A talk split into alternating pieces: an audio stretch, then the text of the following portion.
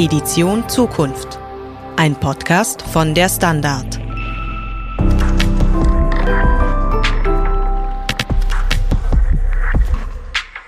Ja, herzlich willkommen beim Zukunftspodcast von der Standard. Mein Name ist Lisa Meyer und ich freue mich, dass wir in unserer ersten Folge gleich einen äh, breit aufgestellten Zukunftsforscher bei uns äh, begrüßen dürfen. Zu Gast ist Universitätsprofessor Reinhold Popp. Und wir werden darüber sprechen, welche Entwicklungen unsere Zukunft prägen und unseren Alltag verändern werden. Und, das ist wichtig, wie wir es schaffen, die Angst vor der Zukunft zu verlieren, trotz all dieser Veränderungen. Hallo Reinhold Popp. Hallo. Reinhold Popp, Sie haben, äh, Sie forschen seit vielen Jahren zu Fragen der Zukunft, unterschiedlichen Themen, die wir heute auch äh, besprechen werden, haben zahlreiche wissenschaftliche Bücher dazu geschrieben und Sie leiten aktuell das Institute for Futures Research in Human Science an der Sigmund Freud Privatuniversität in Wien. Herr Popp, wenn man sich mit der Zukunft beschäftigt, da kann einem schon Angst und Bang werden. Also ich nenne ein paar Stichworte Klimakatastrophe zuallererst, aber vor allem auch Digitalisierung und Automatisierung, die uns wahrscheinlich viele Jobs kosten werden. Künstliche Intelligenz, die die Fäden unseres Lebens zieht, ohne dass wir darauf Einfluss haben oder Einfluss äh, glauben haben zu können. Cyberwar, das Ende der Privatsphäre, Skills statt humanistischer Bildung und Ethik, Migration, Wirtschaftskrise und so weiter und so fort. Die sozialen Folgen, die mit all dem verbunden sind. Äh, ich zitiere immer ganz gerne den deutschen Dramatiker Heiner Müller, der hat einmal gesagt, Optimismus ist nur ein Mangel an Information. Mhm. Herr Popp, verstehen Sie, dass heute so viele Menschen Angst vor der Zukunft haben? Naja, würde ich sagen, so als gelernter Psychologe kann ich es verstehen, ähm, aber wie so vieles, was man verstehen kann, äh, vielleicht nicht ähm, immer ganz gut heißen. Ja? Weil äh, bei all dem, auch was Sie jetzt angeführt haben, bei all diesen Punkten, vielleicht mit Ausnahme des Klimawandels, würde ich sagen, gibt es ja eigentlich so viele Möglichkeiten, äh, dass man das auch positiv sehen könnte. Also zum Beispiel bei der Migration kann man sagen, Gottes Willen, es kommen so viele. Oder man kann auch sagen, wenn wir uns die Geschichte anschauen, schön, meistens in der Gegend, in der jeweiligen Gegenwart haben die Menschen ja auch Angst gehabt. Aber wenn man sich dann über längere Zeit anschaut, kann man sagen, alle unsere großen kulturellen Leistungen haben einen wesentlichen Anteil darin, dass man sozusagen eine gewisse Vielfalt auch durch Migration zustande gebracht hat. Oder auch bei vielen anderen Entwicklungen. Man kann auch bei der Digitalisierung kann man sagen, okay, äh, die Maschinen werden uns Arbeit wegnehmen. Man könnte aber auch mit ganz kleinen Veränderungen den Satz so äh, formulieren, dass man sagt, sie werden uns Arbeit abnehmen, so wie das Maschinen bisher gemacht haben. Und so könnte man jetzt bei jedem Thema eigentlich auch die Chancen ein Stück hervorkehren. Und das wäre mir wichtig, ohne die Gefahren aber völlig zu übersehen. Machen wir das vielleicht einfach bei den mhm. einzelnen Themen. Bleiben wir äh, gleich bei Digitalisierung und Automatisierung. Beides hat längst begonnen und beides, genau. das glaube ich, kann man mit Sicherheit sagen, lässt in der Arbeitswelt keinen Stein auf dem anderen. Ja. Also es wird einfach Berufe geben, die, die gibt es jetzt, die wird es in Zukunft nicht mehr geben. Äh, was genau dazu kommt, ist äh, vielen und mir auch nicht so ganz klar. Jetzt gehen Sie ja eher von einem Umbau als von mhm. einem Abbau von äh, Jobs aus. Was bringt Sie zu dem Optimismus und was würden Sie sagen, sind die Dinge, die wir in Zukunft sozusagen, äh, auf die man sich vielleicht auch vorbereiten wird müssen? Naja, ähm, wenn Sie fragen, ja, was bringt mich zu dem Gedanken, dass äh, dieser Umbau des Themas sein wird, da würde ich sagen, wie wir es in der seriösen Zukunftsforschung halt überhaupt gerne machen, so ein Blick auch in die Vergangenheit. Ja, weil Zukunft ist ja nichts, was gerade jetzt beginnt, sondern das ist ja meistens etwas, was sich über viele, viele Jahrzehnte in manchen, bei manchen Phänomenen über Jahrhunderte hin aufgebaut hat und ähm, wo man dann überlegen kann, ja, was könnten wir aus dem lernen, wie könnten sich manche Trends auch fortsetzen? Und wenn man hier etwa schaut, wie Automatisierungsprozesse allein in den letzten Jahrzehnten ausgegangen sind, dann müsste man gerade in so einem Land wie Österreich, das noch vor einigen Jahrzehnten mindestens 30 Prozent der Erwerbstätigen etwa in der Landwirtschaft hatte, ja, äh, müssten wir ja, wenn es keinen Umbau gäbe, annehmen, dass wir 30 Prozent Arbeitslose mhm. haben. Haben wir aber nicht, ja, sondern viel. Wir haben zwei, drei Prozent der Menschen, die jetzt nur mehr in der Landwirtschaft tätig sind der große Rest hat in den letzten Jahrzehnten einfach Jobs woanders gefunden. Es sind auch neue Jobs dazugekommen.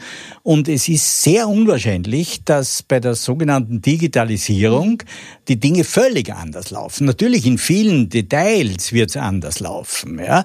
Aber ähm, im Prinzip ist ja die Digitalisierung selbst nicht äh, bedeutsam, wenn man nicht äh, Digitalisierung und Automatisierung ja, zusammenbringt. Also insofern, um die, wie Sie es um angesprochen haben, könnte man ja diesen Automatisierungsaspekt auch historisch vergleichen. Jetzt war natürlich dieser, wenn Sie die Landwirtschaft ab, ansprechen, das war natürlich ein langer Prozess. Und das, ja. jetzt hat man das Gefühl, es geht wahnsinnig schnell. Also da sind Dinge im Gang, die wir vielleicht auch nicht so richtig verstehen, wo wir das Gefühl haben, da sind wir fast so ein bisschen ohnmächtig. Wir wissen nur, es ist Großes im Gange. Und mein Eindruck wäre, und vielleicht ähm, mhm. auch als Frage formuliert, ist es vielleicht auch dieses nicht genau verstehen, was da vor sich geht, das vielen Menschen Angst macht. Ja, naja, erstens das und zweitens glaube ich auch diese Suggestion, äh, die ja vielleicht äh, auch ein bisschen so als Marketingmärchen aus dem Silicon Valley, würde ich sagen, in Gang gesetzt wird, nämlich diese Suggestion, dass alles wahnsinnig schnell geht. Also es drückt sich dann auch zum Beispiel in so Begriffen aus wie digitale Revolution. Mhm.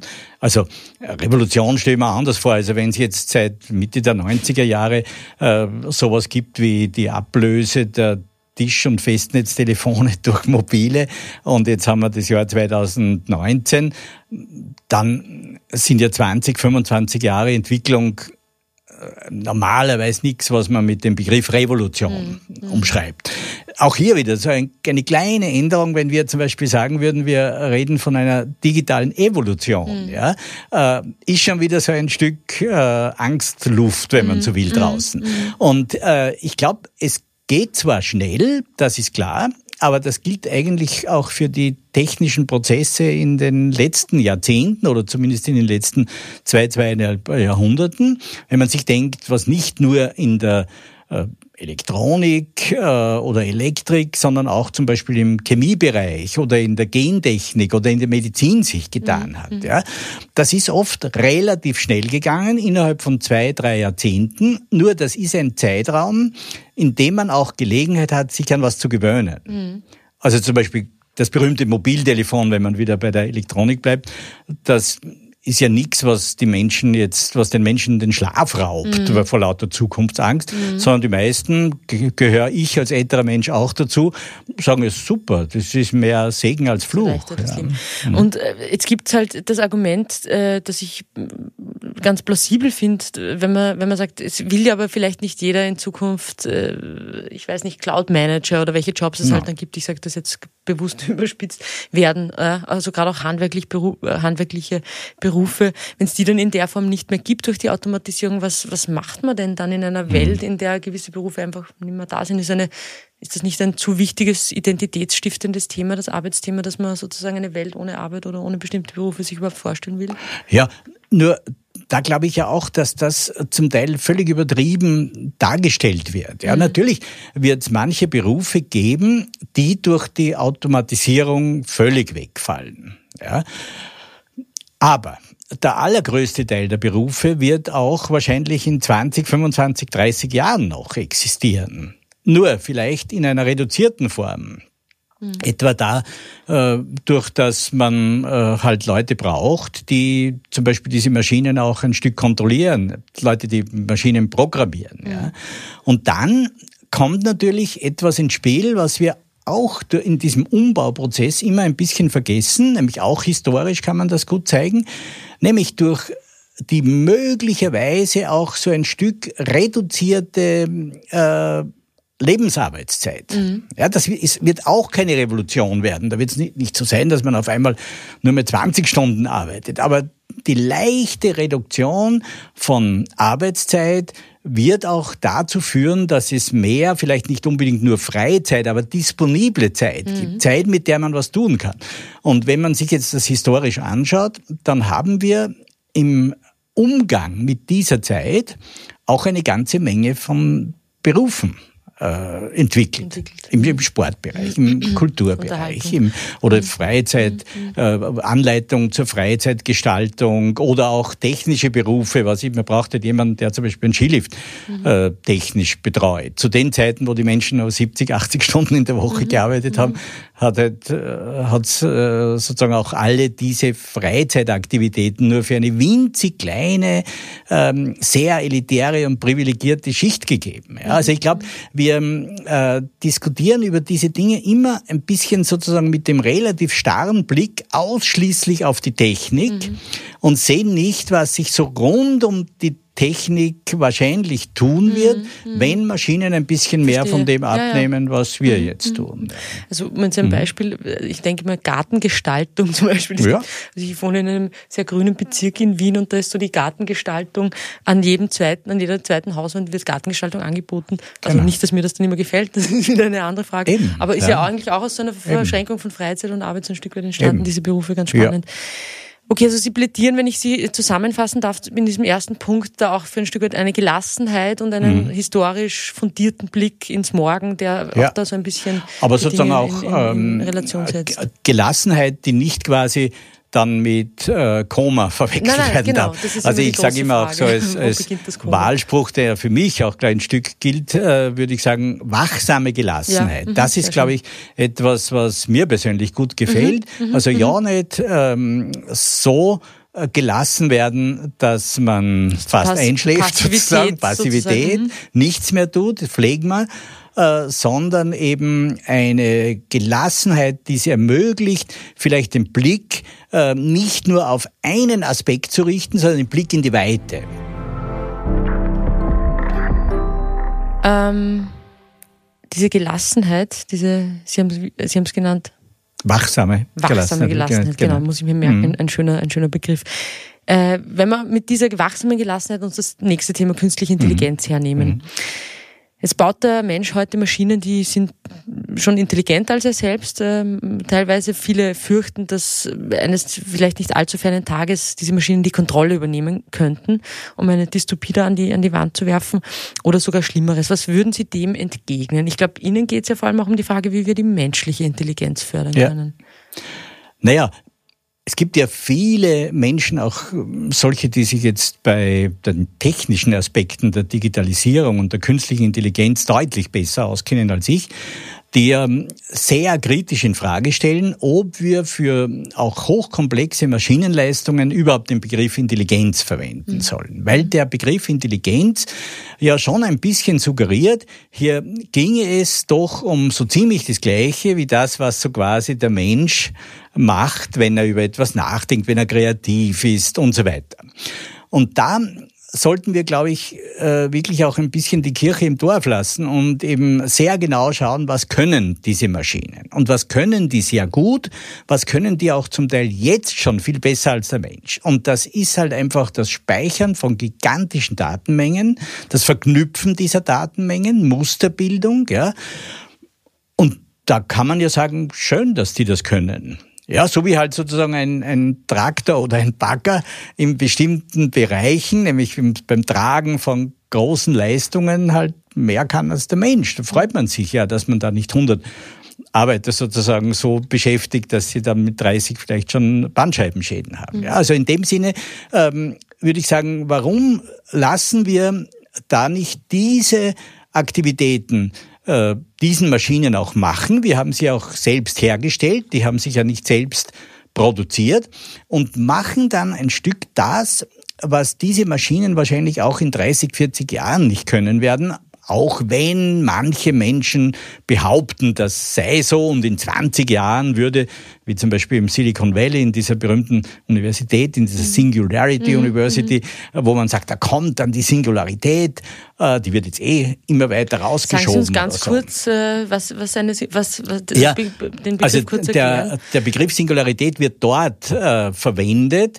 äh, dafür, dass es sozusagen vielleicht in 20, 30, 40 Jahren anscheinend, sage ich aber jetzt ganz dick unterstrichen mhm. dazu, anscheinend ähm, äh, durch so eine Art hybriden mhm. Menschen geben mhm. wird oder hybride Menschen, nämlich hybrid jetzt in dem Sinn, dass nicht nur durch sogenannte künstliche Intelligenz, also im Digitalisierungsbereich, sondern auch mit anderen Verfahren, über die man übrigens so wenig redet in der Öffentlichkeit, nämlich zum Beispiel durch gentechnische äh, Veränderungen ja. oder durch das Züchten von Organen, mhm. äh, dass da sozusagen ein Mensch entsteht, der deutlich mehr Möglichkeiten hat, auch im Intelligenzbereich, als der mhm. quasi in der Evolution entstandene Mensch.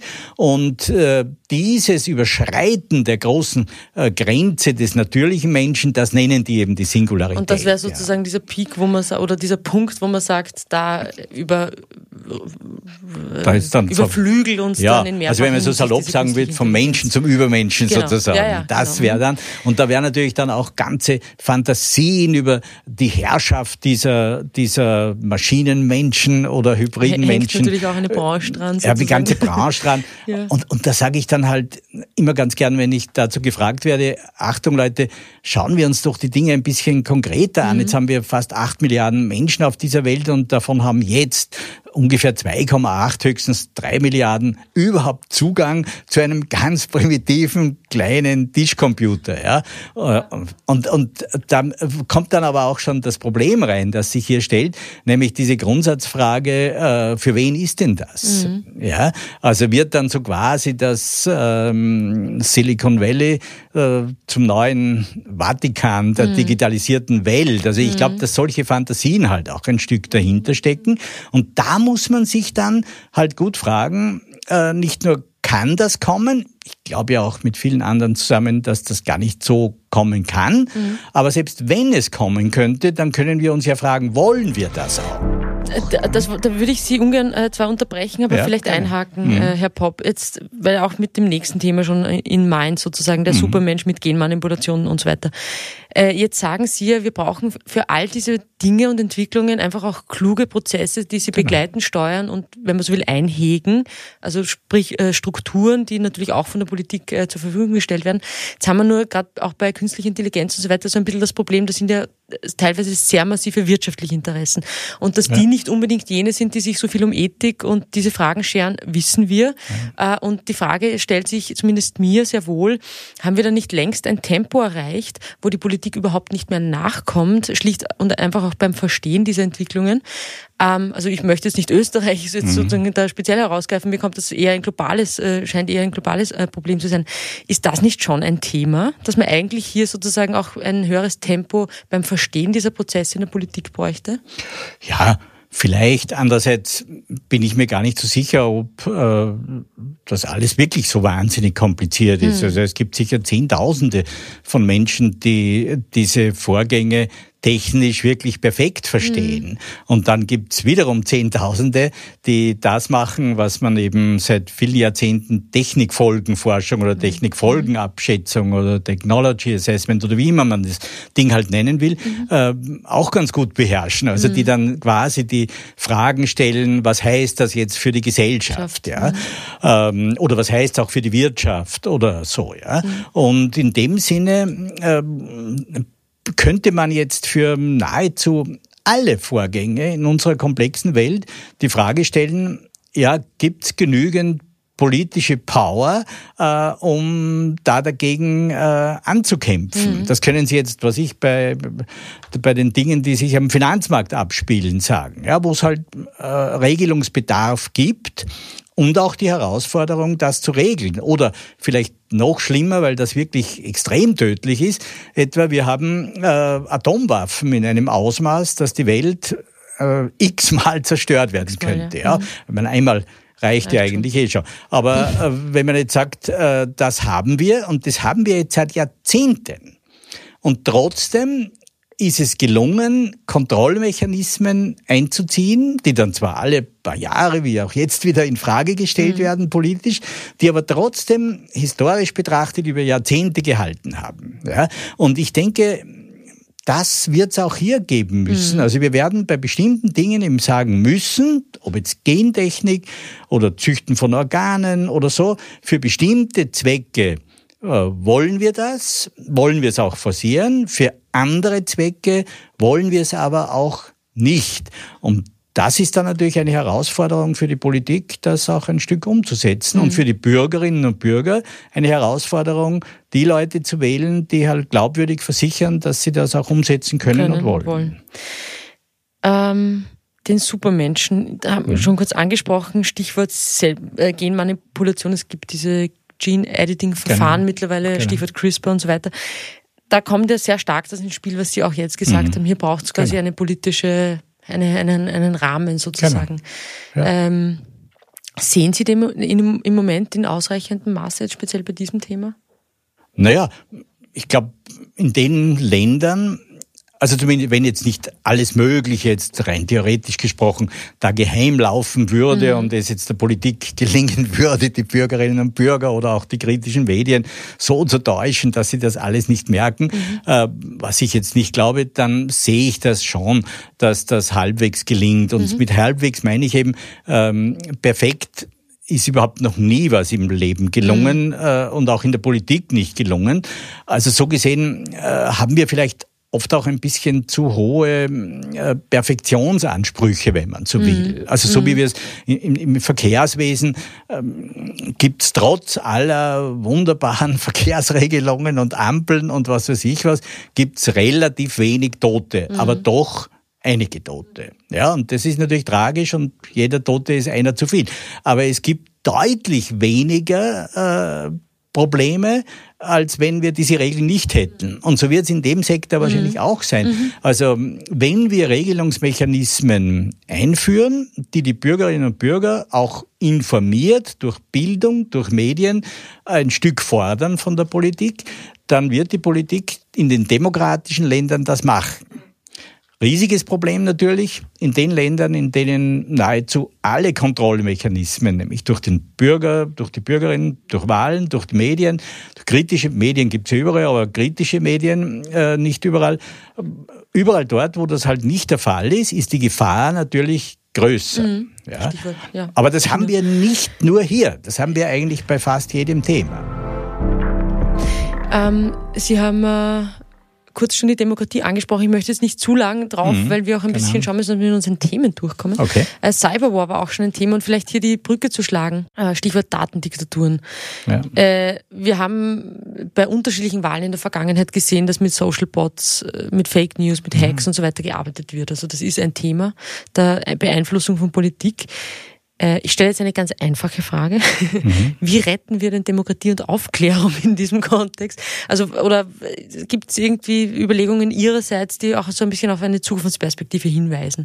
Weil ich glaube, es ist allen klar, dass da ganz große äh, Entwicklungen im Gange sind, die durchaus Demokratie möglicherweise nicht nur feindlich, sondern zersetzend sein könnten. Was, was gibt es denn da für Antworten vom Zukunftsforscher? Ja, ich denke halt äh, auch hier wieder diese Antwort äh, kritische Kontrolle sozusagen mhm. über all das. Also das System halbwegs kapieren und dann kritische Kontrolle. Und äh, die wird sich halt darauf richten müssen, auch dass sich zum Beispiel auch äh, in diesem Kommunikationsprozess äh, ja, dass man sich deklarieren muss, zum mhm. Beispiel. Ja, ich halte es für unmöglich, dass sozusagen ein, ein Roboter mit mir spricht und äh, nicht zu mir sagt, ich bin ein Roboter. Ich habe ja kein Problem, auch mit einem Roboter zu reden, wenn ich weiß, es ist ein Roboter, aber ich möchte wie bei einem Menschen auch zum Roboter sagen können, äh, heute freut es mich nicht oder mhm. mit dir freut es mich grundsätzlich nicht oder so. Ja? Mhm. Und, Sie meinen unmöglich, Sie können es sich nicht vorstellen oder Sie finden es. Na, ich finde es notwendig, dass man notwendig. das halt endlich einmal regelt. Mhm. Ja? Dass mhm. man halt, also wenn viele Medien zum Beispiel Leserbriefe nur nehmen, wenn drunter ein Name steht, äh, dann ist es ja nicht einsehbar, warum man in anderen medialen Zusammenhängen einfach Einflüsse zulässt, die überhaupt nicht äh, zurückzuführen sind auf die Quelle. Mhm. Ja, und das, glaube ich, ist ähnlich, wie wir es zuerst über andere Dinge besprochen haben. Ähm, es ist einfach notwendig, all diese Dinge mit genauer Kenntnis des Systems auch ein Stück politisch zu regeln. Äh, und politisch regeln heißt immer natürlich auch über Rechtsnormen mhm. Dinge zu regeln. Und da bin ich zuversichtlich, dass wir das hinkriegen werden. Mhm weil es in einer Demokratie zumindest im Interesse einer gewissen Gruppe, vielleicht der großen Mehrheit sogar der Menschen ist, dass solche Dinge eben geregelt werden. Mhm. Ähm, die Migration haben Sie eingangs schon angesprochen. Ich würde die eventuell jetzt sogar außen vor lassen. Ähm, und noch abschließend, damit wir auch äh, sozusagen nicht äh, gleich in der ersten Folge zu lang werden. Äh, noch ganz kurz das Thema Klima, das ist natürlich ein riesengroßes Thema, das alle Menschen im Moment extrem beeindruckt und im negativen Sinn, also der Klimakollaps.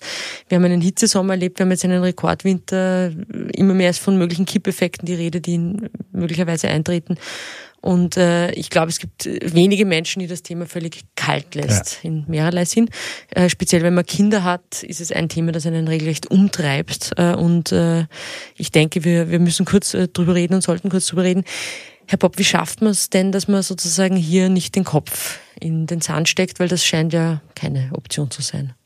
Nein, ich, ich glaube, es ist ja auch keine Option. Und gerade wenn Sie jetzt Kinder, Jugendliche angesprochen haben, junge Menschen insgesamt, also wenn man sich hier anschaut, wie die Sensibilität gerade bei jungen Menschen eigentlich in diese Richtung äh, gewachsen ist, mhm. ja, jetzt kann man sagen, ja gut, gleichzeitig, also mit dem Steigen der Sensibilität steigen auch die Temperaturen, das ist schon klar. Mhm. Äh, aber ähm, auch hier, glaube ich, bei so hochkomplexen Themen, bei allen, die wir jetzt angesprochen haben, auch hier vielleicht besonders komplexes Thema, weil ja es nicht nur ums Klima allein geht. Es wäre ja an sich egal, wenn sich das Klima verändert, wenn jetzt nicht äh, Probleme für die Menschen dadurch entstehen ja, würden. Ja, mhm. Das ist ja wie den sogenannten Naturkatastrophen, wo man sagt, eine Naturkatastrophe ist völlig egal, wenn es nicht einen Menschen sozusagen ja, ja, dabei erwischt. Genau. Und so ähnlich wie bei der, ähnlich bei der Klimafrage. Wenn wir jetzt ähm, mit der Sensibilität, die ein Stück gestiegen ist, mit dem Verständnis auch, glaube ich, in weiten Teilen äh, der, äh, sagen wir mal, vernunftbegabten Politiker, da meine ich jetzt, muss man halt ein paar so Ausnahmeerscheinungen wie in den USA vielleicht äh, vernachlässigen. Aber an sich steigt das Verständnis dafür, es gibt Mechanismen, die angeleiert worden sind sozusagen. Und aus der Sicht jetzt der Kritiker wird man sagen, es ist alles noch zu wenig. Das wird wahrscheinlich stimmen, aber es wird möglicherweise genügen äh, dafür, dass wir halt in ein paar Jahren oder Jahrzehnten wenigstens mit einem blauen Auge davonkommen. Mhm. Das ist eine Hoffnung, mhm. zugegeben. Mhm. Eine Hoffnung, die aber jetzt nicht einfach so aus dem hohlen Bauch, sondern auch aus der Analyse von Aktivitäten, die gemacht werden, mhm. kommt. Ja. Also ich, äh, ich sehe Chancen, dass wir es hinkriegen. Ähm, ich sehe aber gerade in diesem Bereich auch eine ganz, ganz große Gefahr, vielleicht sogar noch mehr als bei den vorher angesprochenen Themen, dass wir durchs Nachlassen mit unsere, bei unseren Aktivitäten ein Stück äh, das Klimaziel verfehlen werden. Und das hätte natürlich massive Folgen. Mhm. Sollten wir aber nicht tun. Also auch hier, Zukunft kommt nicht wie ein Tsunami, um beim Bild zu bleiben, daher, mhm. sondern Zukunft lässt sich gestalten. Mhm. Ich äh, bin vor allem in diesem letzten Punkt, vor allem äh, mit meiner Hoffnung bei Ihnen, mhm. also da haben Sie mich noch nicht ganz überzeugt. Ja. Ähm, Wobei ich ja mag, sag, mag auch eine Berufskrankheit. Bin ja auch vielleicht selbst nicht ganz überzeugt. Sie haben es ja gehört, hier bin ich auch ein Stück kritischer als bei den Fragen vorher. Ja. Aber ich sehe trotzdem eine positive Tendenz, weil mhm. eben die Folgen, und das haben, glaube ich, viele Menschen kapiert, wären in ganz hohem Maße auch, zumindest für viele Regionen in dieser, äh, auf dieser gesamten Welt auch wirklich fast existenzbedrohend. Definitiv. Ja. Und das ist, glaube ich, was, was die Menschen auch äh, immer ein Stück dazu gebracht hat, äh, halbwegs vernünftige mhm. Lösungen. Also ich kann nur berichten aus meinem Umfeld, dass ich gut überschauen kann, da tut sich sehr, sehr viel. Eben. Also und das sehe ich auch so. Ich bin sehr viel mit jungen Leuten auch zugegeben mit den gut gebildeten eher Danke für beisammen. das indirekte Kompliment. Ja, das wird ja bei Ihnen so ähnlich sein. Das heißt, es hat ja jeder dann auch seine Kreise halt. Ja, äh, und ja. in den Kreisen, in denen man viel über die Dinge weiß, indem man viel liest, indem man vielleicht auch die Medien ein Stück konsumiert, wird man natürlich äh, immer Menschen treffen, gerade im jüngeren Segment der Bevölkerung, die hier, glaube ich, sehr, sehr viel kapiert haben und mhm. auch kapiert haben, dass das Kapieren allein nichts nützt, sondern dass man auch was dass tun muss. Dass man ins, ins Tun kommen muss. Wunderbar. Ich darf mich ganz herzlich bedanken mhm. bei Ihnen, Herr Popp. Schön, dass Sie bei uns waren. Danke. Mhm. Die nächste Folge Edition Zukunft können Sie in zwei Wochen hören. Weitere Beiträge und Artikel zu Fragen der Zukunft finden Sie bis dahin in unserem Ressort online unter derstandard.at slash Zukunft oder jeden Freitag auf vier Seiten im Standard. Bis bald.